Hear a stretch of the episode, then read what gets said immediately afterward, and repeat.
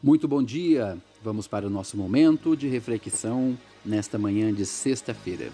Em Mateus 6, versículo 5, que diz assim: E quando orarem, não sejam como os hipócritas, que gostam de orar em pé, nas sinagogas e nos cantos das praças, para serem vistos pelos outros.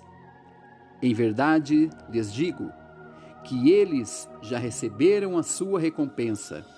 Mas ao orar, entre no seu quarto e, fechada a porta, orem ao seu Pai, que está em secreto.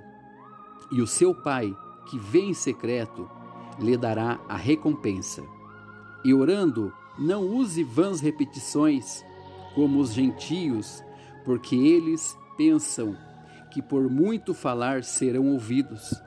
Não sejam, portanto, como eles, porque o Pai de você sabe o que você precisam antes mesmo de lhe pedirem. Ótimo dia a todos, que Deus possa vir abençoar grandiosamente a vida de cada um de vocês.